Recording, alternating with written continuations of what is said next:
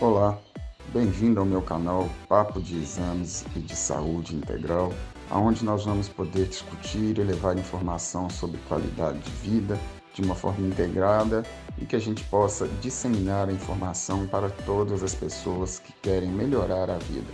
Meu nome é João Ricardo, eu sou responsável pelo Laboratório João Paulo, mentor em saúde integral, qualidade de vida, psicanalista, entre outras formações, na qual o meu intuito é levar a informação para que você tenha uma vida melhor.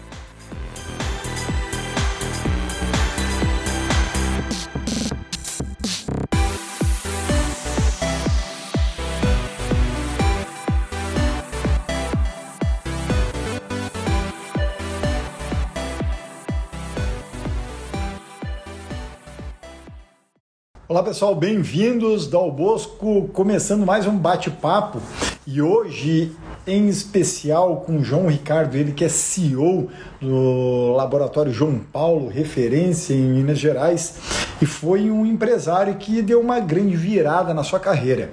E como é que ele fez isso? Sendo que ele era funcionário público e depois falou: chega, preciso começar a empreender. Como é que você pode fazer uma transição de carreira se algo está lhe incomodando, se algo simplesmente não está lhe preenchendo? Você acredita que você é, só pode, vamos dizer assim, viver é, nesta vida e ficar postergando muitas vezes a sua vontade ou o que você tem de grande potencial, pode sim ser um enorme risco que estaria alimentando a sua infelicidade. Então, como é que você consegue realmente fazer essa virada na sua trajetória? É o que o, o João Ricardo hoje ele vai trazer aqui publicamente.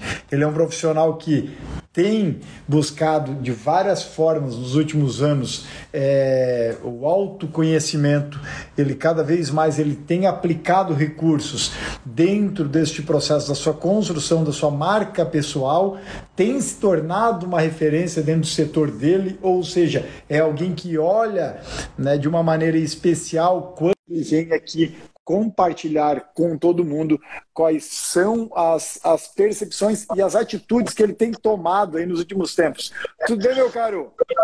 Fala, Ricardo. Tudo bem? Pô, bacana, bacana, bacana o óculos aí. Gostei. Ah, é, deu uma trocadinha aqui.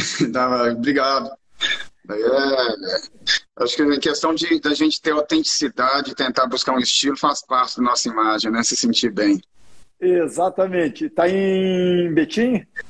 Estou em Betim, estou em Betim. Hoje eu estou em Betim, que é a nossa matriz da empresa fica em Betim, então hoje eu permaneci aqui porque estendi um pouquinho a jornada.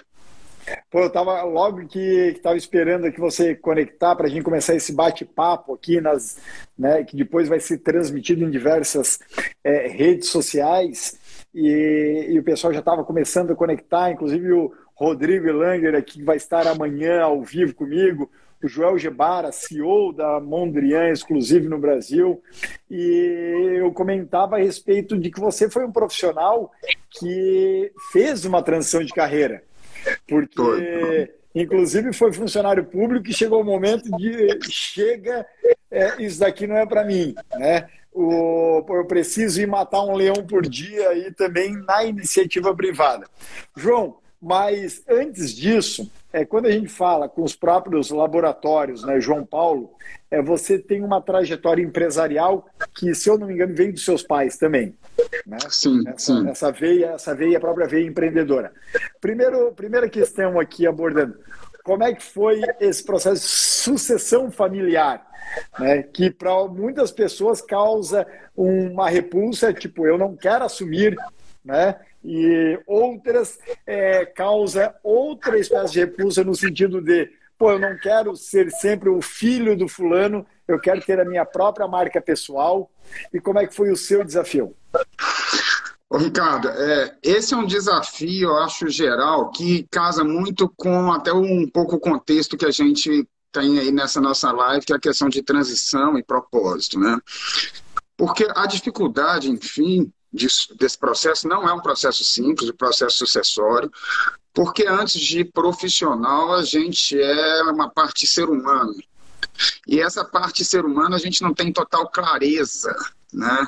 E é a grande dificuldade, às vezes, da pessoa ficar perdida no propósito, nas tomadas de decisão e na coragem, diz respeito exatamente à falta de clareza e de autoconhecimento. E aí, como ser humano, você tem ali duas fases nessa, nesse momento de transição que não é fácil. Uma é o desapego do, no caso, meu pai, ao negócio, em função de que ele criou, em função de que vinha de um modelo de gestão que foi ficando um pouco defasado, normal, era um modelo ainda sistema comando-controle, e não mais esse modelo descentralizado que a gente tem necessidade hoje, né, de incentivar as lideranças, a inovação, enfim, compartilhar ao invés de comandar, né, simplesmente ele se impor. Então ele tinha essa vaidade também com o negócio e é muito difícil a pessoa começar a se sentir um pouco é, desprestigiada ou poder ter esse, esse sentimento. Por outro lado, e nessa transição familiar, você também tem que ter a humildade de colocar-se que ele é o dono, ele é o fundador. Se chegou até onde chegou, é porque é ele que trouxe até aqui. Se nesse mesmo modelo vai daqui para frente, já são outros 500. Mas muitas vezes a dificuldade está no embate, na disputa de ego. Ah, eu acho que eu sei mais do que meu pai, ou meu tio, ou meu irmão, ou o que for. E o outro lado também, mesmo sabendo que às vezes você tem uma capacitação a mais, ele não quer se sentir desprestigiado, né? desvalorizado por tudo que criou. Então, assim, é, é, um processo que eu falo, eu, eu não, obviamente, como homem, a gente não sabe qual que é a dor do parto, mas dizem que dói muito, então é um parto que tem que ser feito também, tem que ser preparado. E aí é uma dica muito legal dos empresários que estão ouvindo, tem que ter um plano sucessório já planejado desde lá de trás. Não deixa para a última bom. hora, não. E não se sinta assim, ah, eu estou envelhecendo, vou ter que fazer isso. Não. Tem que ter um plano sucessório. As grandes empresas, você pegar aí uma GE, uma Gillette, uma Motorola, são planos sucessórios traçados aí com no mínimo 20 anos de antecedência. Eu dia lendo a história da Motorola, Motorola recorde, foram 30 anos, eles trabalham com 30 anos de plano sucessório. Vai preparando uma pessoa já, porque aí também tem um outro conceito que é importante a gente deixar claro, que a empresa é familiar, mas ali não é a família, né? porque às vezes também se mistura-se muitas coisas. Então, a empresa é uma empresa de origem familiar, de gestão familiar, como quase todas, depois que ela, antes dela ir fizer um IPO, ir para um capital aberto, a grande maioria é. Agora, isso não quer dizer que os negócios são é, geridos assim como uma família é. Os negócios devem ser geridos como negócio. Então, um plano de governança corporativa é fundamental. Um plano sucessório é fundamental, porque senão você vai ter ali uma dificuldade de transição muito grande por disputa, muitas vezes de vaidades, que é uma perda de tempo, uma perda de energia, que você podia estar canalizando para fazer o negócio crescer. Muito bom, e aqui me lembra, né, uma expressão que eu uso muito é formar sucessores e não herdeiros apenas. E ah, este processo provavelmente aconteceu com você, né, nesse seu processo de sucessão familiar, pelo fato de que você veio com uma pegada de gestão muito forte, João. Como é que ah. aconteceu esse processo, esse desmame, né, como a gente costuma dizer? Porque, na verdade, Ricardo, é, eu passei por umas etapas anteriores antes de entrar na empresa. Eu, eu, assim, enquanto novo, eu trabalhava com ele na empresa e depois fui seguir meu rumo. Então eu vinha a ser empresário. Saiu da empresa, saiu da empresa depois de um tempo para ter uma experiência externa. Sim, sim, isso. Eu saí da empresa é, ainda com talvez aí com 18, 17 anos. Fui fazer meu primeiro curso superior, que foi arquitetura. Já saí completamente da área. E fui abrir, formei, fui passei no ele, concurso ele não ficou maluco Ele não ficou maluco contigo no começo? Não, não, essa liberdade a gente tinha. De... Agora era interessante que é o que eu falo de, de questão da gente estar tá buscando o autoconhecimento e o propósito nosso. E aí se requer coragem. É, porque eu não tinha uma tradição, tinha lá talvez uma empresa já formatada, que eu podia simplesmente ser herdeiro, ou talvez me preparando para ser gestor, mas eu resolvi pre me preparar como empresário, é, não fosse algo totalmente consciente, né, mas algo que eu soubesse aonde que eu estaria pisando, então eu resolvi abrir o meu negócio. Então, segui uma carreira que eu, paralelo a ser funcionário público, eu montei um laboratório de análises ambientais, junto com uma empresa de consultoria na área de meio ambiente e projetos industriais. Então eu fui bem durante eh, um tempo, ao ponto de que também chegou um momento que eu larguei o órgão público. Falei assim, não, eu não, minha veia é empreendedora. Eu nasci para ser empresário. E aí toquei meu negócio, graças a Deus foi bem. Chegou um tempo, eu passei ele para frente e comecei Aí comecei a conciliar o laboratório com o meu negócio, depois passei para frente e me dediquei ao laboratório. Junto com meu pai também, eu não, então assim, eu não simplesmente fui para lá e fui um herdeiro. Junto com ele eu passei por esse processo também de aprendizado, que dá muita briga, o convívio, e aí dá muita discussão, dá é, mas aí a gente saber. Ainda mais que você volta com uma outra capacitação, né? E ele ah, também sim. não estava acostumado. Sim, não, e além disso, eu sempre fui muito estudioso, sabe? Então, além disso, eu fui fazer MBA em gestão de negócio, eu fiz dois mestrados, eu fiz outros cursos na área de administração e de gestão, enfim, fiz uma série de capacitações aí de futurismo competitivo, então eu fui fazendo. Voltou uma... faca nos dentes, assim. Voltei, é, eu voltei assim, faca na caveira mesmo. É, yeah, vou fazer yeah, crescer. O, o, fundador e ele já, muito. É, e aí eu, eu já peguei seja, numa fase. É, eu já peguei numa fase que a coragem já era menor, né? Então aquilo assustava ele um pouco.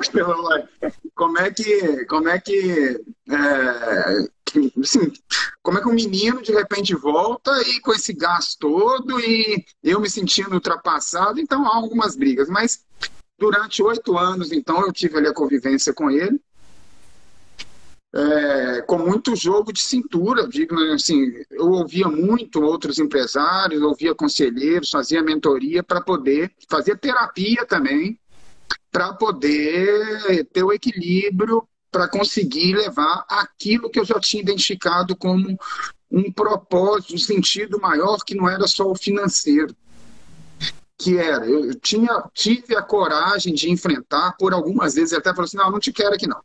Eu falei, eu falei assim, não, pai, amanhã a gente conversa. E voltava com a mesma carinha de, de humilde, porque é, no fim das contas, a gente, eu acho que a vida vai prestando testes, e aí está a grande diferença. Porque muitas vezes, Ricardo, a gente tem intenção.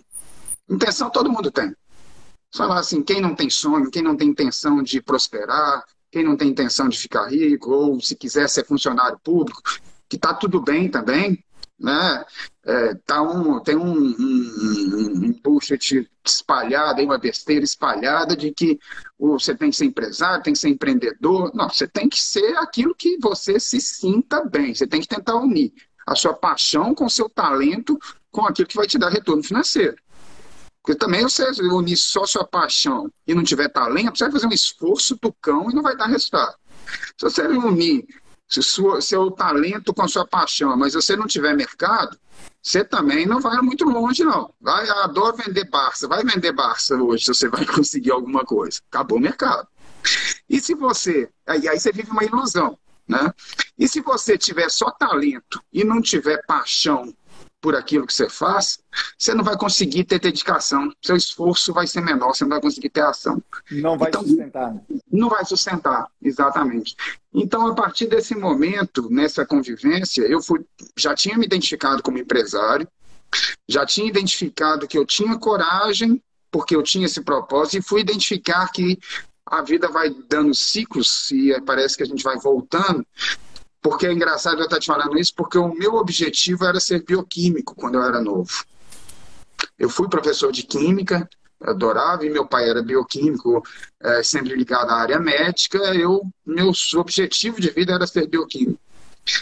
E de repente eu fui trazer um, fui fazer um outro caminho e depois me vi formando nesse processo todo também em biomedicina. Eu vim fazendo biomedicina. E aí eu voltei para as origens. Né? É, tive o reencontro, que é uma coisa muito engraçada que a gente vai nesse processo de autoconhecimento. No fundo, a gente não tem que adquirir mais conhecimento, é muito mais a gente tentar eliminar aquilo que impuseram na nossa mente como conhecimento, que não é a gente. É desaprender aquilo que não justifica. E aí você encontra o seu eu de novo, né? E aí, ao encontrar seu eu, você vai na potência máxima. Eu falo, é, eu gosto muito do, do Schopenhauer, né, do filósofo Schopenhauer, e você tem os pêndulos, você vai passar pelos pêndulos, né, dos altos e baixos, mas você tem que estar ali equilibrado sobre aquilo.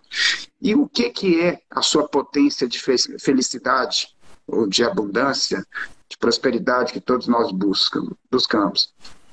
Você já viu, se uma goiabeira quiser dar jabuticaba, ela nunca vai ser realizada. Goiabeira nasceu para dar goiaba. Aí ela está na potência máxima dela. Aí ela pode ser feliz, ela pode se realizar. Então, quando a gente, quando eu voltei para o laboratório, eu falei, pô, meu negócio é ajudar as pessoas a viver melhor. Isso é o meu negócio.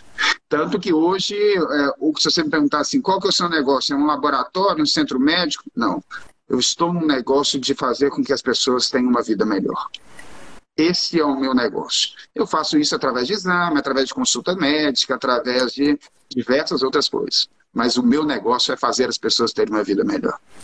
E isso é o que me motiva. Muito bom, meu caro. Parabéns aí por, por sua atitude, né? É, eu, eu lembro dessa estante aí atrás. Está na, está na casa dos seus pais ou não? Estou, porque aí nesse processo, né, até que a curiosidade... Eu acho que uma vez na, na, nossa mentoria, eu me lembro que eu falei, poxa, João, essa estante aí é, é, que nem uma estante que meus pais tinham na casa deles. Aí você falou, não, eu também estou na casa dos meus pais aqui. Eu falei, ah. então, então, então eles têm estantes iguais aí. Eu estou ficando, às vezes, à noite aqui, porque nesse processo é, foi uma coisa muito interessante. Eu digo o seguinte, Ricardo: não existe erro, não existe culpa, não existe até o mal. Existe a má interpretação. O que, que é o erro? O erro é uma chance que a vida está te dando de que daquela forma não é a melhor forma. Então você aprendeu que aquela forma não é a melhor forma. É um aprendizado. Né? A culpa. A culpa é uma imposição humana para tentar controlar outro. Mas se você fala assim, bom, se não tem, se nem Jesus, você fala assim, nem Jesus não culpou nem Pilatos que lavou as mãos, nem Judas que o traiu, então não existe culpa. Existe um mecanismo de autossabotagem porque você está desconectado do seu eu. Existe um mecanismo que você está dando muito mais voz.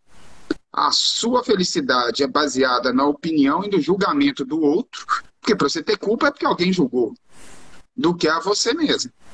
E aí, eu falo isso porque, dando essa volta, você falou da estante, às noites, às vezes eu estou ficando aqui na casa dos meus pais, porque eu estou falando isso tudo veio com a pandemia. Com a pandemia, meu pai era do grupo de risco, afastou, meus gerentes afastaram, então eu falei assim, bom, tá no meu ombro. E aí toquei sozinho a empresa, designei novos líderes, sozinho que eu falo é como líder geral. Mas sem sombra de dúvida, eu descentralizei, uma coisa que era difícil para ele fazer. Então eu descentralizei, elegi líderes, capacitei líderes, protegi a equipe, falei, aqui ninguém vai adoecer. E aí eu não demito ninguém também. Eu busco recurso aonde for, mas ninguém perde emprego. Então eu trouxe a equipe para proteger a equipe, porque se eu cuido de pessoas, se o meu negócio é cuidar de pessoas, se estou na área de saúde, se eu não somos 100% dos meus clientes são pessoas. 100% dos meus funcionários são pessoas. 100% dos meus fornecedores são pessoas. Se eu não compreender pessoas, eu não entendo de negócio. Então, o resto é acessório. Então, eu cuidei da minha equipe para minha equipe cuidar das pessoas que estavam precisando. E aí conseguimos literalmente dobrar o faturamento da empresa nessa saída do meu pai. Conseguimos dobrar o faturamento, crescimento de mais de 100%. Mês após mês era recorde de faturamento histórico, as empresas ainda caindo e a gente dobrando o, o faturamento mas porque foi uma gestão compartilhada e, humanizada, tanto na ponta de colocar o cliente no centro, quanto de eu cuidar do meu fornecedor. Só que No meio dessa pandemia, meu pai também descobriu um câncer e veio a óbito em função de um tombo que ele levou, já muito fragilizado pelo câncer. Ele levou um tombo, quebrou a, a bacia, não resistiu à operação, estava muito fragilizado e veio a óbito. Então, é, eu estou, às vezes, você falou da estante. faz ficando... faz pou, poucos meses, então, João? Faz, faz, faz. Você tem aí sete meses, mais ou menos, que ele veio a óbito. É, e aí eu estou ficando. o porquê da Estou ficando, passo algumas noites aqui com minha mãe para ela poder já estar tá estruturada moralmente. Bacana, bacana. Não, foi, foi, foi, foi até, claro, apesar dessa notícia ruim, né? É, mas foi, foi interessante como alguns objetos, por vezes até nos nossos cenários de live, nos remetem né, algumas coisas. E eu me lembro que uma da, numa das nossas mentorias é, de LinkedIn, a gente se conectou muito à questão da estante. Eu falei, poxa, por acaso essa estante ela não tem aquele como se fosse um, um, um xadrez, um vaso ah, assim atrás, que parece um confessionário. Até tá aparecendo agora lá, lá na parte superior. Ah, eu falei, ah. essa mesmo. Eu falei, pô, meus pais têm uma, tinham uma igual, eu acho que, que eu me recordo agora na. É, e é interessante, Ricardo, você está falando eu estou conectando até outra coisa aqui. No, um dia a gente numa ligação no Macau, eu estava dentro do carro, né, e o, e o, telefone ali, e você vê como é que as coisas... Aí você falou assim, você está no 580? Eu falei, tô. Eu, porra, adoro esse carrinho também. Assim, é. Então, assim, é engraçado que a, a, a vida vai unindo afinidades quando a gente está nessa energia, que as coisas vão simplesmente. Eu falo isso porque eu tenho uma gratidão muito grande de ter tido a oportunidade de ser um mentorado por você, puta profissional, um cara que tem me ajudado, assim, é, realmente me dando dicas muito valiosas e para o meu crescimento profissional fundamental nesse processo, até de autoconhecimento mesmo. Pô, sabe? Não bacana. só mídias sociais, mas pô, eu sou muito grato aí a esse, esse seu, sua dedicação a, a me ajudar. Pô, e, que, e que bacana, João, ouvir isso. E assim, naquela, naquela vez que eu falava com, com você, você dentro do 500, é, eu consegui identificar pelo formato assim, dos bancos. Né? Eu digo que aquele carro, assim, eu acho que ele é uma mistura de, de Lego com o que mais? Com com uma arquitetura diferenciada, um design, melhor dizendo assim, diferenciado. E aí eu falei para você, ó, oh, João, inclusive quando eu vou trabalhar em Portugal, né, é, no nosso head office e, e, muitas vezes eu, eu fico com um 500, eu pego um 500 para circular por Portugal. Inclusive eu tinha ido visitar, é, fazer uma visita a Fátima, né, famosa Fátima, né, um ponto turístico religioso, e fui inclusive com um 500. E eu acho um carro espetacular para conduzir, pra, principalmente em Lisboa que as ruas são mais estreitas, né? Ah. antiga Lisboa, não nas rodovias, mas na antiga Lisboa. Então é um carro ideal. Eu digo que é, é que é, é quase que dá para estacionar ele de lado e também de frente, a depender, da, a depender da vaga, né? E ó, ah. fazendo uma observação, seja bem-vindo aqui, ó, Vitor Miranda, nosso grande atleta aí do UFC, um dos representantes nacionais aí, entrando aqui na, nesse bate-papo, nesse, nesse momento, seja Seja bem-vindo, meu caro. O Vitor e a gente treina juntos, inclusive na Sete Brazilian Jiu-Jitsu. Seja, seja bem-vindo, meu amigo, e, e muito bom vê-lo aqui. Ele com a fera, hoje em dia comentarista, inclusive, do oficial aí do, do, do UFC Brasil. O, não é um dos melhores, mas já considerado o melhor comentarista na atualidade no país sobre o universo das lutas. Está aqui na, na live nesse momento. Seja Seja bem-vindo. João, Parabéns, e, e, voltando aí, a, inclusive, a nossa, a, nossa, a nossa temática ali, o, muito legal você falar toda essa sua trajetória e, e de su, sucessão familiar, porque você saiu, voltou, mas nesse processo você foi se testando. Se testando como o estagiário da empresa do pai, vamos dizer assim, sim, foi sim. se testando como alguém no mercado fora, foi se testando no funcionalismo público, voltou a, a, a empreender na forma empresarial, mas mesmo quando você não era o líder geral de um projeto ou de um negócio, é algo que eu já percebi desde as nossas mentorias, que algo que nunca lhe faltou é o chamado intraempreendedorismo. Mesmo no funcionalismo público. E agora que eu chego aqui, o que mais lhe incomodava dentro do funcionalismo público? Eu já fui funcionário público. E eu tenho aqui, dá para escrever uma série de artigos com relação a este tema para o LinkedIn, é, de várias questões, positivas e negativas, né, que eu considero a função do funcionário público. No seu caso, que mais me incomodava? A limitação que você tem de intraempreender. Porque você está num sistema que necessita de burocracia, e aí eu te falo mais mas ela é utilizada, e eu acho que todo sistema precisa de um pouco, sim, de burocracia, sabe? Os processos são fundamentais serem estruturados. Então, essa questão de, hoje está muito assim, a, a, uma holocracia, né? uma, se ela deixar a empresa, qualquer seja, pública ou privada, à mercê de que todo mundo pode tudo, esse trem não funciona, não. Você tem que ter uma liderança. Não é da nossa estrutura humana você não ter um líder. Você precisa de uma liderança e você precisa de processos. Mas muitas vezes no órgão público esses processos eram usados como justificativa para não fazer ao invés de fazer. É o que eu costumo dizer que a própria pandemia está servindo como uma muleta, vamos dizer assim, para muitos burocráticos, né? infelizmente. Ah, exatamente. Os processos já poderiam acontecer de maneira mais veloz dentro de empresas públicas ou privadas, mas muitas desculpas esfarrapadas continuam sendo pelo motivo ah, do Covid-19. E, claro, tem coisas que realmente a pandemia limitou e continua limitando, mas, mas virou uma grande arma né, para os burocráticos continuarem a não fazer o que poderia ser acelerado, o que poderia ser otimizado, o que poderia ter aí uma maior eficiência, uma maior eficácia. É. E, e, aí você tem duas questões que eu acho que é muito grave no sistema público brasileiro. É, uma, você tem as indicações políticas. Então, os cargos de chefia são por indicações, não são por merecimento ou capacitação. Você tem, então, esse é um problema. Então, aí você pega pessoas que passam a liderar setores que não têm a menor capacitação para aquilo. Isso é um ponto. E, por, e abaixo dele, às vezes, você tem um servidor público muito capacitado, mas que não é, é ele não tem a meritocracia. Ele, se ele fizer muito, ele não vai ter reconhecimento por aquilo. O colega dele que não faz nada ou não capacitou igual a ele vai ganhar o mesmo tanto. E se ele não fizer, ele também não vai ser punido.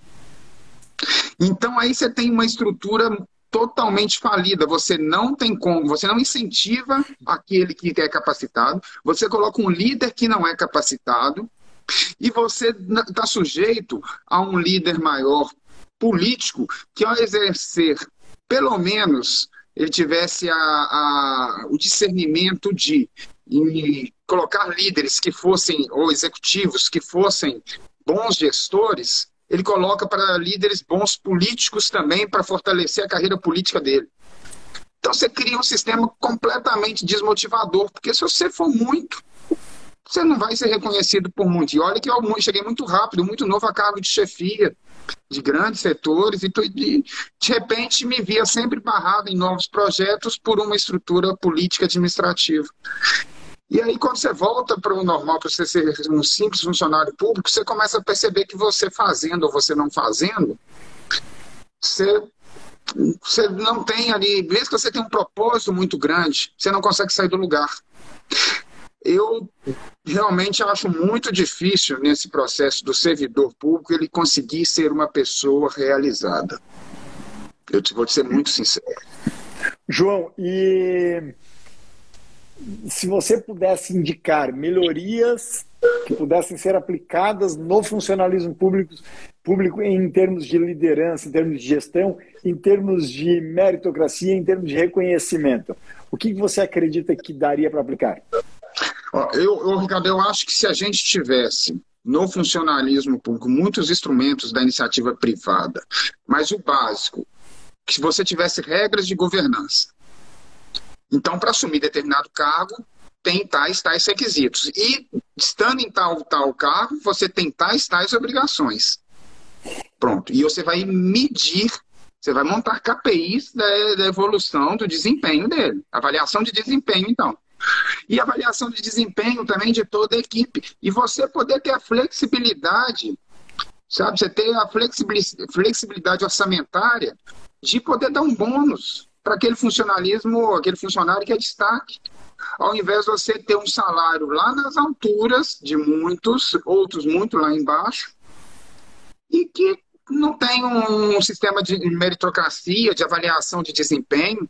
Então eu recomendaria, primeiro um, número um, para cada cargo tenha o seu nível mínimo de qualificação.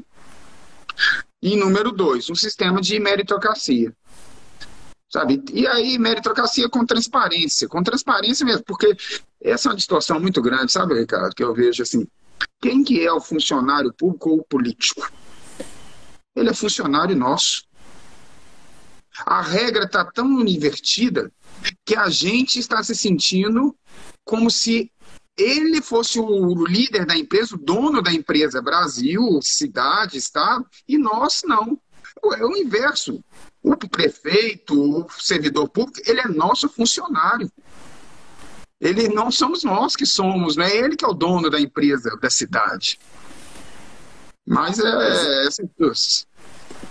Exatamente, meu caro. Pessoal que está aqui acompanhando os bate-papos, se quiser mandar pergunta também, fica à vontade, independente do local no Brasil ou no mundo que você esteja aqui. Já vi mentorados, mentorados de outras geografias do planeta que estão aqui conectados, também sejam bem-vindos acompanhando João Ricardo, ele que é CEO, né?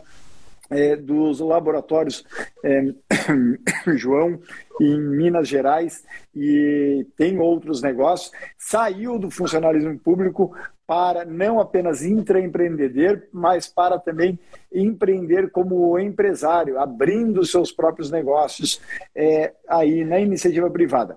João, quando que foi a iniciativa, quando você estava dentro da iniciativa privada, de dizer, chega, vou sair e vou é, empreender aí, matar um leão por dia na iniciativa privada?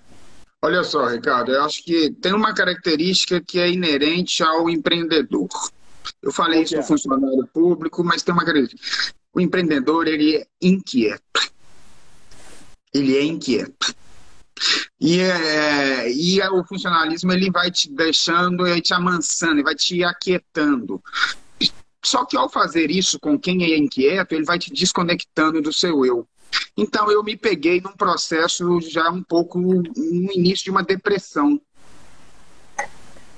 E aí eu fui buscar uma terapia para entender o que estava acontecendo, por que, que eu estava tendo essa desconexão, por que, que eu estava desmotivado, etc. É, e eu tinha muito mais gás para mim, meu negócio de consultoria, ainda não tinha um laboratório de análises ambientais, mas já dava consultoria. É, então eu percebia que eu me atraía muito mais aquilo, só que mesmo assim eu acordava já com um pouco menos de energia. Né? E, e aí eu fui fazer uma terapia e fui compreender que eu estava desconectado do meu eu, do meu propósito, da, eu estava é, essa minha inquietude não estava dando vazão. E aí eu estava com essa energia reprimida. É, é, num, num processo de terapia, eu fui resolvi simplesmente falar assim: olha, eu tenho o meu negócio. Em última hipótese, eu posso pedir socorro para o meu pai, nem que seja lá, pai, deixa eu ficar de atendente aqui, deixa eu ficar de almoxarifado. É, mas eu, eu, acho que se a gente, aí que está a questão. As pessoas às vezes são muito infelizes porque a nossa realidade a gente cria. Mas não é que criar por pensamento, isso é bullshit danada, não, não é por pensamento, é por atitude. O que é a realidade? A realidade ela é fruto de uma atitude. Uma ação levou a uma, a uma realização. O que, que gerou essa ação? Algo te gerou uma emoção, fez você pensar, e você teve uma ação, e essa ação levou a uma realização. Correto? Se nesse, nessa você mata a sua emoção seu pensamento fica desmotivado ou fica contaminado por reclamação, excesso de reclamação. Você então está desmotivado, você não tem uma boa emoção, você não tem um bom pensamento, você está contaminado, cheio de negatividade, você não vai ter força para ação. Que resultado positivo que você vai ter? Seu resultado não vai ser aquilo que você quer. Então, por que, que eu falo isso? Porque requer coragem. A vida o tempo inteiro, estabilidade é algo que não existe. Não existe isso. Não vem me falar que ah, eu vou ser funcionário público você é estável. Isso não existe. Sabe? Não vai... A gente está vendo aí na pandemia, aqui em Minas, por exemplo, o pessoal ficou sem salário durante três meses, quatro meses. Então, estabilidade, a vida, a bioquímica, a nossa biologia nossa, ela requer hormeses para depois voltar à homeostase. Você precisa morrer para estar tá nascendo, você precisa se provocar, você precisa de coragem. Guimarães Rosa fala, né? A vida é assim mesmo, quieta, depois quieta, sossega, desassossega, mas o que ela quer de nós é coragem. E muitas vezes a gente não tem coragem porque a gente se apega a falsos conceitos que não são os nossos, que desconecta do nosso eu. E quando você passa a se conectar com o seu eu, seu propósito maior, que não é só financeiro, que não é, é o seu eu mesmo, que vai, inclusive, resultar no financeiro também. Vai resultar. Mas, mas desacopla daquela ideia de que sucesso é apenas questão financeira, né? Eu Sim. Dizer, é, é, a, própria, a própria indústria acaba ocasionando isso, boa parte da mídia, como se fosse ah, o empresário do ano. Porra, o cara lá que pô, mais lucrou com determinada empresa. Pô, eu não vejo a hora de que capas de revistas e home e algumas é, homes de alguns sites tragam o empresário do ano, mas que faça um balanço entre saúde financeira, saúde mental, saúde física, saúde espiritual, sim, saúde familiar, este quinteto aqui para talvez aí vir a fórmula da realização profissional e pessoal.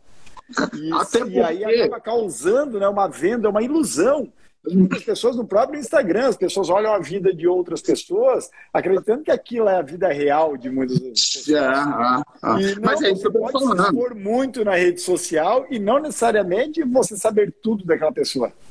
Mas é isso que eu estou te falando. A, pessoa, a, gente passa, isso gera uma. O que que gera desilusão? A desilusão só existe porque existiu a ilusão. Porque se não tivesse existido a ilusão, não ia ter existido a desilusão.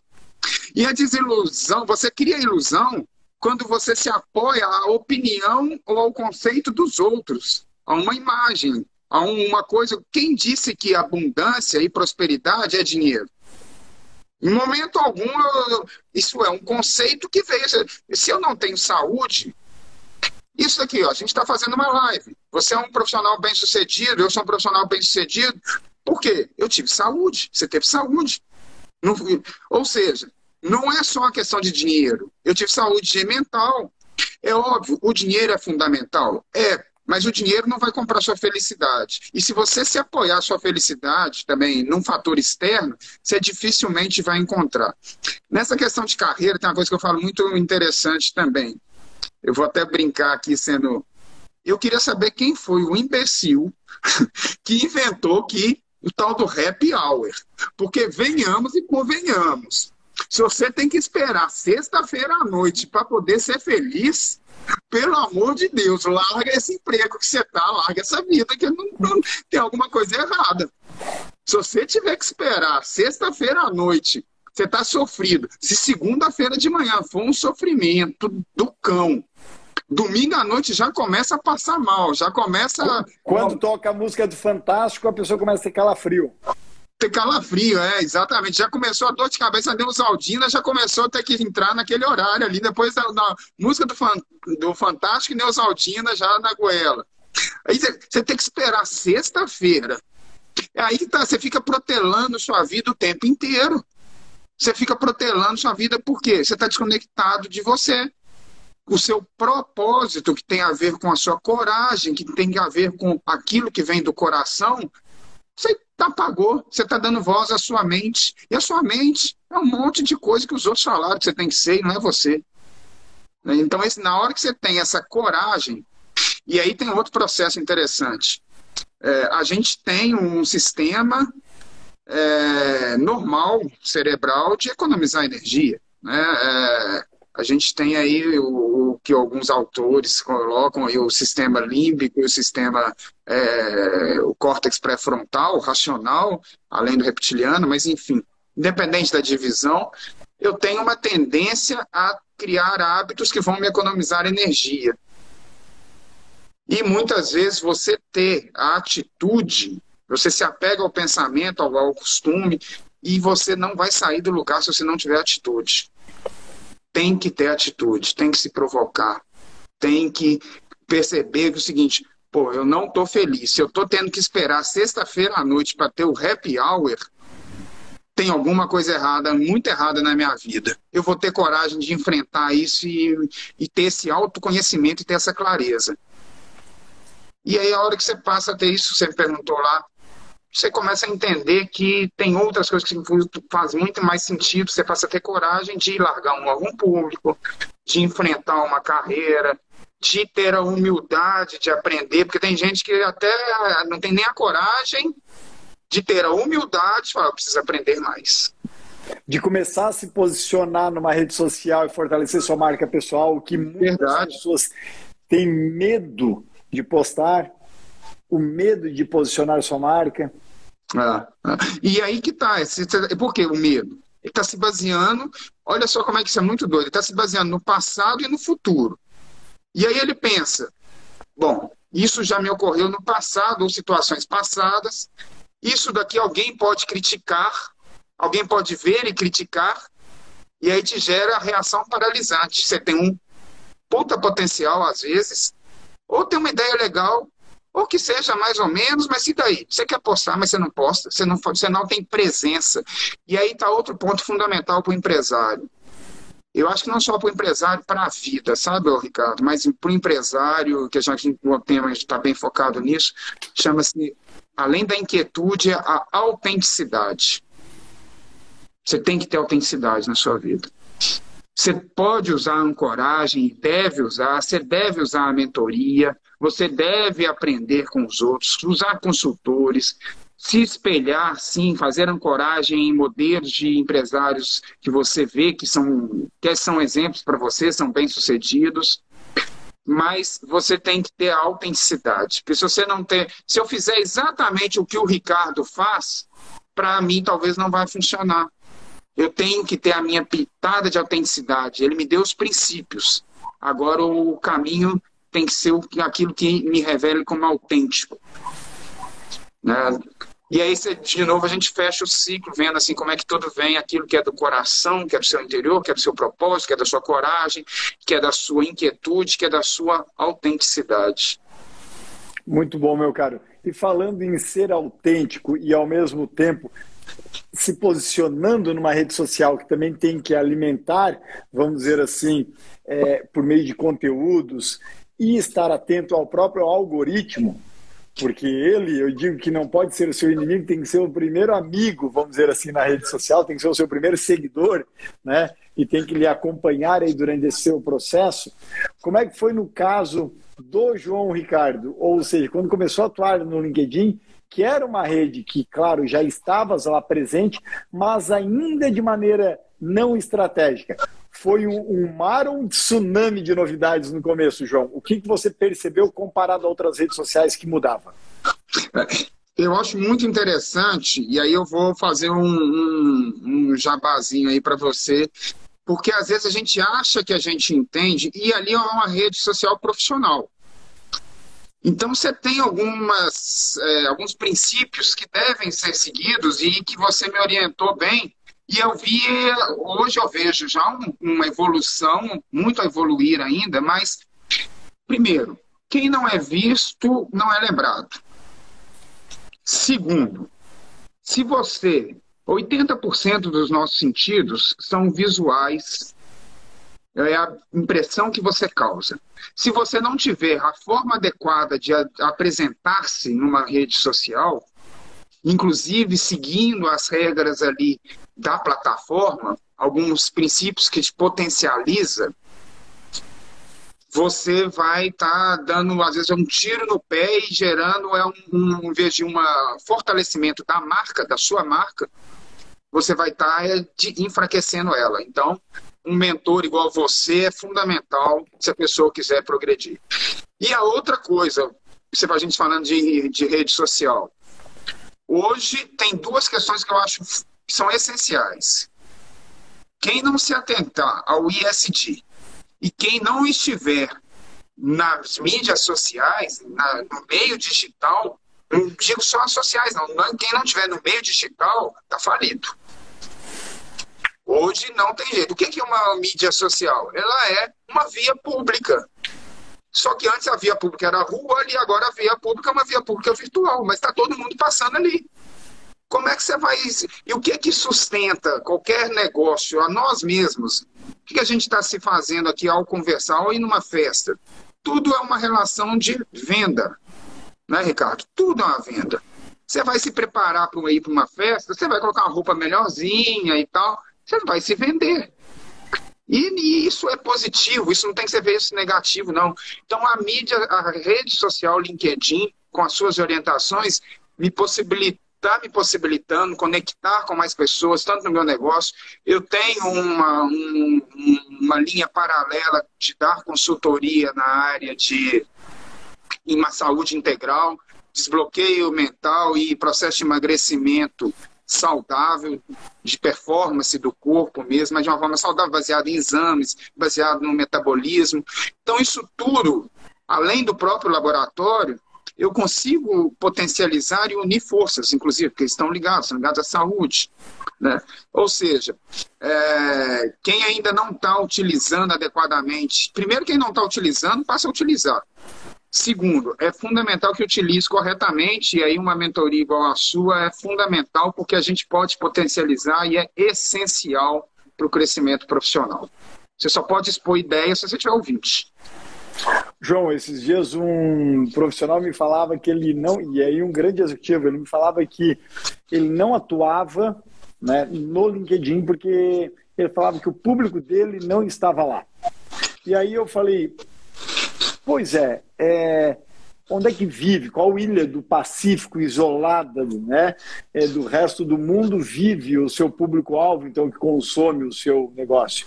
Eu falei, pô, Dalos, como assim? Eu falei, pois, porque se mais de 4 bilhões de pessoas já têm acesso à internet, dados atualizados, e mais de 3,6 bilhões de pessoas no mundo já têm acesso frequente a redes sociais.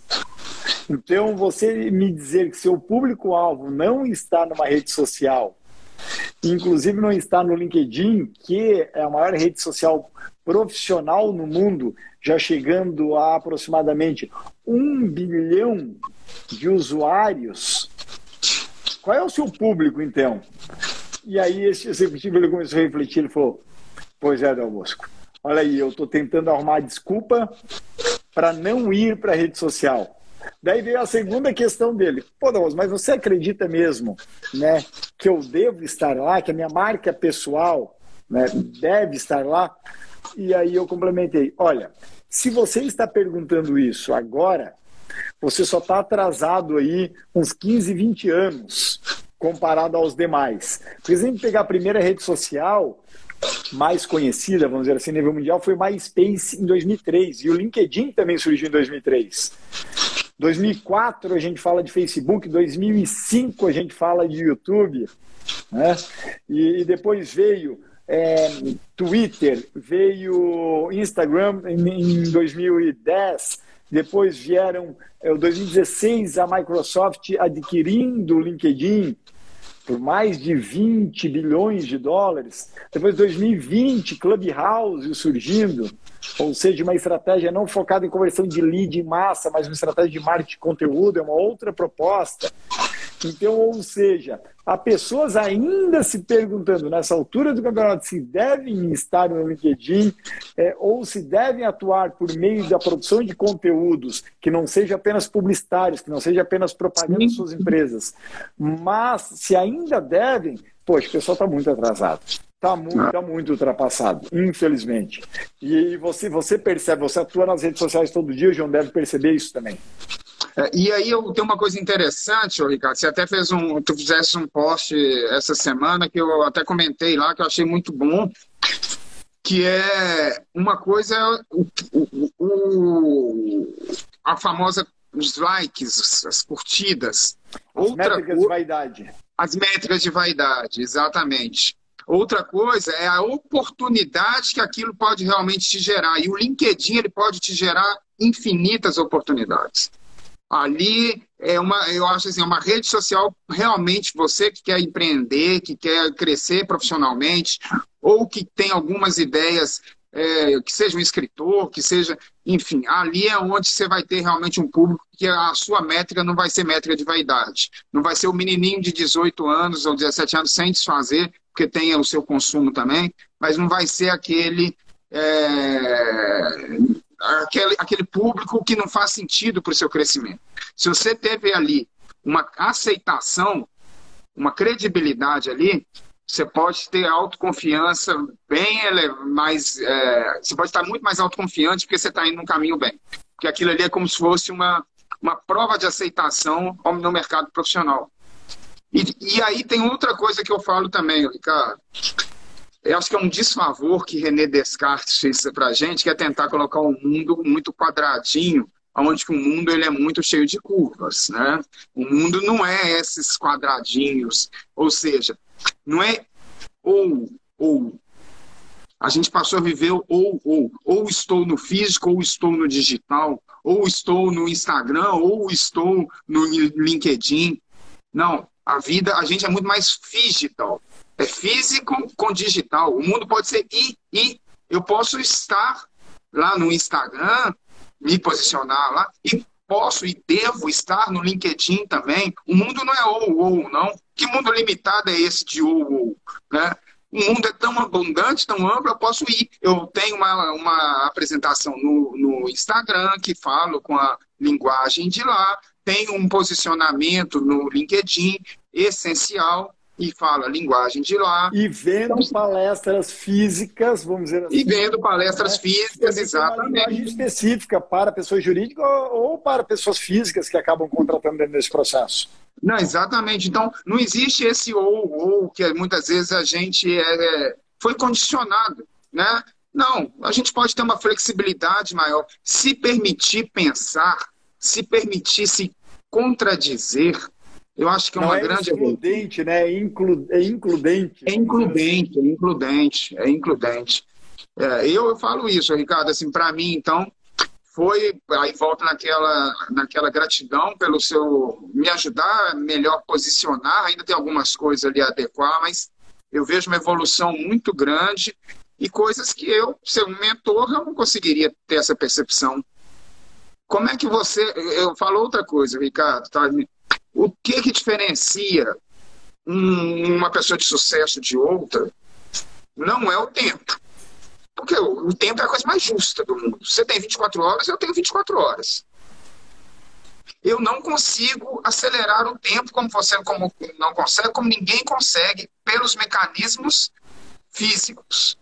Mas pelos mecanismos intelectuais, a gente consegue dar saltos ao utilizar um mentor, ao invés de eu gastar minha energia e ficar ali anos e ficar ali estudando, eu, ao pegar uma mentoria, um consultor, ao aprender uma, coisas novas, ao estar na rede social de uma forma que eu não estava, no LinkedIn, eu estou o quê? Estou ganhando tempo, eu estou usando melhor o meu tempo. E aí diferencia o empreendedor de sucesso daquele que não fez sucesso. É, a, é como você utilizou o tempo porque o tempo é igual para todo mundo. Aí, quando a gente pega lá, você me posiciona melhor, me ensina a posicionar melhor no LinkedIn, você está fazendo o quê? Que eu ganhe tempo. Ganhando tempo, eu Ricardo. Muito bom. E outro assunto, ó, passou uma hora aqui no nosso bate-papo voando, mas, João, o, algo que eu queria falar contigo ainda é que depois do processo da pandemia, eu posso dizer uma expressão que eu cito que é o chamado biênio pandêmico, que é 2020 e 2021, tivemos uma aceleração e vários investidores olhando para as chamadas health techs, muitas delas startups, né, que são da área da saúde e que Sim. trouxeram alguma novidade aí para o mercado. Ou pelo fato de terem uma solução direta relacionada com o coronavírus, vamos dizer assim, ou então pelo próprio advento da área da saúde, várias empresas que antes estavam não chamando atenção, mas com uma tecnologia boa, tiveram a oportunidade de virem à superfície e entrarem aos olhos aí deste mercado de venture capital, de private equity, de investidores anjo. E agora, em termos né, da sua vivência diária, né, das suas empresas. Quando você olha os próximos três a cinco anos na área da saúde, não só Brasil, mas nível mundial, o que, que a gente pode esperar em termos de cenários muito fortes, em termos de tendências? Ó, eu, Ricardo, o que eu vejo muito claro é que a tecnologia ela veio para ficar de vez na área da medicina. E aí, o papel do ser humano é dar aquele requinte da humanização. Mas, em termos de negócio, quem não se atentar a investir em tecnologia e inovação está fora do mercado. O mercado tem muita solução. Hoje, a precisão de uma cirurgia robótica, por exemplo, ela é absurdamente maior do que a da, da ação humana. Absurdamente maior. Hoje, você faz consultas oftalmológicas pelo celular. Olha que ponto. E daqui a um tempo nós vamos conseguir fazer alguns exames de ultrassom pelo celular. Já existe. Existe uma plataforma em Israel que faz o hemograma, o exame, o mais famoso exame de sangue, por um sensor que você passa a mão e ele faz a, a leitura calorífica ali pelas vibrações, pela, pela frequência, pelo calor, ele consegue te dar as, a, os percentuais de, células ali do sangue, sanguíneas. Então você vê que nível que a gente está chegando, exame, sem, exame de sangue sem tirar sangue. E aí as empresas que não se atentarem a investir, se ela for uma startup, ótimo, e aí buscar um investidor anjo ou venture capital, porque é um setor que está muito aquecido, porque e a gente está vendo duas coisas muito evidenciadas nessa pandemia, Ricardo. Saúde é item que não tem preço. As pessoas estão se atentando e cada vez mais num modelo de saúde preventiva. Porque saúde não é só não adoecer. Não adoecer é a condição básica. Saúde é além disso. E aí você está tendo muitas empresas já focadas nisso, em melhoria da qualidade de vida das pessoas. Então, um ponto que a pandemia. Em termos de negócio, a gente está vendo uma consolidação muito grande do setor, é um segmento, o segmento de saúde está muito aquecido. Então, você está tendo grandes players comprando players menores. E aquele que não se atentar a inovar, ele vai ter o valor dele, o equity dele, é, um valor menor do que ele poderia. Né? Ou, ou seja, você tem que agregar, você tem que subir o seu equity e uma forma dessa é escalar. E para escalar você vai precisar de tecnologia. E, e você precisa de qualidade da sua solução. Senão você vai acabar perdendo uma oportunidade nesse mercado que está sendo consolidado e muito inovador. Então, para as empresas que já estão mais consolidadas, eu falo o seguinte: cria um motor 2. Você tem um motor 1, um, que é o motor básico, e cria um motor 2 de inovação. E não demora muito, não. Esse motor 2 você vai investir, quer seja por uma inovação aberta, quer seja de startup, quer sendo desenvolvendo, que for. Porque senão seu negócio está fadado a um insucesso e o que é pior, insucesso no mercado que está aquecido. Aí, para mim, é a real falência. Porque você está num mercado que não está bem, mas o mercado está aquecido. E ele vai só aumentar. Hoje, o que, que é? A, a pandemia da Covid ela só veio revelar outras pandemias que a gente já estava vivendo. Se você pegar o número de diabéticos hoje, o número de doenças é, cardiovasculares, o número de, de pessoas com tumores, e aí, a partir do momento que você vê empresas com soluções, a Selftex, com soluções extremamente é, avançadas para tratamento de saúde, você vai ver assim, ó, isso daí está tá crescendo, adapta aos hábitos nossos, e precisam de solução em saúde. Então eu falo o seguinte: se você quer investir num segmento, ou se você está no segmento e quer crescer, ele estiver no segmento de saúde, Health Tech, ou investa no motor 2 de inovação dentro da sua empresa. Porque é, é condição, o digital é condição, condição de sobrevivência, o ISD é condição de sobrevivência, e a inovação é condição de sobrevivência hoje nesse, em todo segmento, nesse segmento de saúde, eu acho que muito mais. Hoje você não precisa nem sair para fazer uma consulta, faz a telemedicina, né? Muito bom, meu caro. Poxa, uma hora exata aí de bate-papo e passou realmente voando.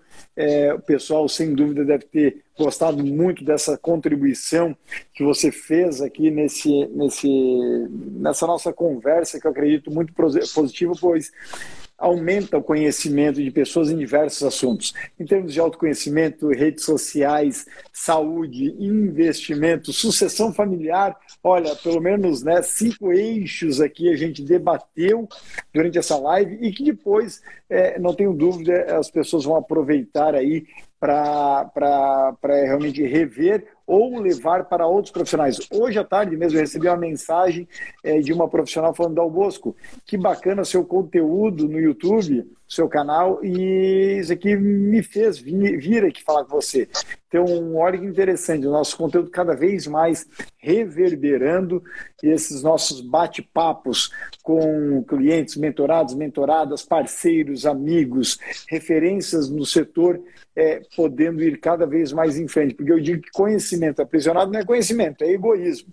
É egoísmo, verdade. está fazendo Boa. aqui Boa. ser empáticos né, com os nossos seguidores. É, ah. Levando conhecimento, porque a gente acredita que Conhecimento é diferente de poder. Poder, quando eu lhe entrego poder, eu fico sem poder e você passa a ter poder. Isso é o caso que dói muito para alguns fundadores da empresa passar o bastão para o filho ah, para seguir em ah, frente. Ah. Mas, quando a gente fala em conhecimento, quando eu dou o conhecimento, eu não fico sem conhecimento. E por muitas vezes, até meu conteúdo duplica, triplica quando eu acabo compartilhando ele. Então, ou seja, quando eu ensino, me gera também outras reflexões. Porque o outro lado também, além de poder contestar, ele também contribui com outra experiência. E que aí a gente começa a subir esses degraus né, da consciência humana em termos do aprendizado. Meu caro, obrigado aí pela, pela, pela participação. É, faça uma boa noite. Também desejo aqui é, bom dia e boa tarde para pessoas que estejam em outros fusos também nos vendo ou nos escutando. E que, pô, portas abertas, é, você é sempre muito bem-vindo com toda essa sua sabedoria, não apenas que o meio acadêmico lhe trouxe, mas também pelo fato dos, da sua busca pelas diferentes experiências, diferentes jornadas, dentro da empresa familiar, fora dela, dentro do funcionalismo público, fazendo a virada de chave, falando: opa, isso aqui não é para mim, eu vou buscar outra forma também de realização. Porque, como a gente bem disse, né, esperar apenas o final de semana para ser feliz, alguma coisa está errada. Imagina, a pessoa vive dois dias e sofre cinco da semana. Se isso está acontecendo com alguém que está nos vendo e escutando, é melhor aí repensar quais as decisões você tem tomado na sua vida. Porque se a sua vida, se existe apenas uma vida, né? É, é, e a gente não consegue ainda prever se existe alguma que você possa trabalhar depois dessa, então trata de ajustar a atual. Se você estiver esperando a vida só após a morte, você está perdendo uma puta oportunidade. Não que não exista, a gente não sabe, mas você já está com a oportunidade na mão. Porque se você for até religioso, né, independente for cristão ou independente de qualquer religião, você veio para ter vida e vida em abundância. Então não espera sexta-feira, não. Não espera seu vídeo ficar perfeito para postar. Não espera, ah, mais para frente eu contrato um mentor. Vai lá e faz. Vai lá e faz. A atitude vem antes do pensamento. Muito obrigado, bom, meu obrigado. Caro. Parabéns pelas falas, é um posto de conhecimento aí. Pessoal, sigam o João Ricardo aqui, ó. Clique aqui acima aí quem está no vídeo. É, no LinkedIn também procura essa fera e que realmente vocês podem aprender também muito com ele. E já tem, inclusive, podcast no Spotify, né, João? É, papo, é, podcast lá, depois vocês podem ouvir lá, chama Papo de Exames. Tem lá, dou muitas dicas sobre saúde, sobre para que serve determinado exame, de dicas de qualidade de vida. Tem muita coisa bacana lá. Papo de exames. Quem puder seguir lá, acho que eu vou poder agregar e eu vou estar podendo trocar, compartilhar e trocar ideias também. Estou aberto aí, quem quiser comentar, quiser me seguir, quiser trocar opiniões. Aprender sempre vai ser o, a maior forma de crescer. Muito bom, e não apenas sobre saúde física, mas também o João fala muito sobre saúde mental no Spotify dele. Então, Papo de Exames, sigam o João Ricardo por meio do Spotify. Quem quiser sobre marca pessoal, é, procura também no Spotify da Bosco Cast. Se acessar meus stories, inclusive hoje no Instagram, tem lá um link direto para levar você para o meu podcast aí, é, frequentemente com conteúdos novos. João, meu amigo, obrigado, meu caro. Sucesso obrigado, aí, gratidão. É, cada vez mais construindo o seu branding pessoal, se tornando uma autoridade moral no seu segmento e não apenas tendo uma boa reputação, mas inspirando pessoas e construindo um legado. Isso aí também é muito positivo. Tchau, tchau, meu Obrigado. Um abraço. Um abraço. Boa noite. Passando uma boa noite.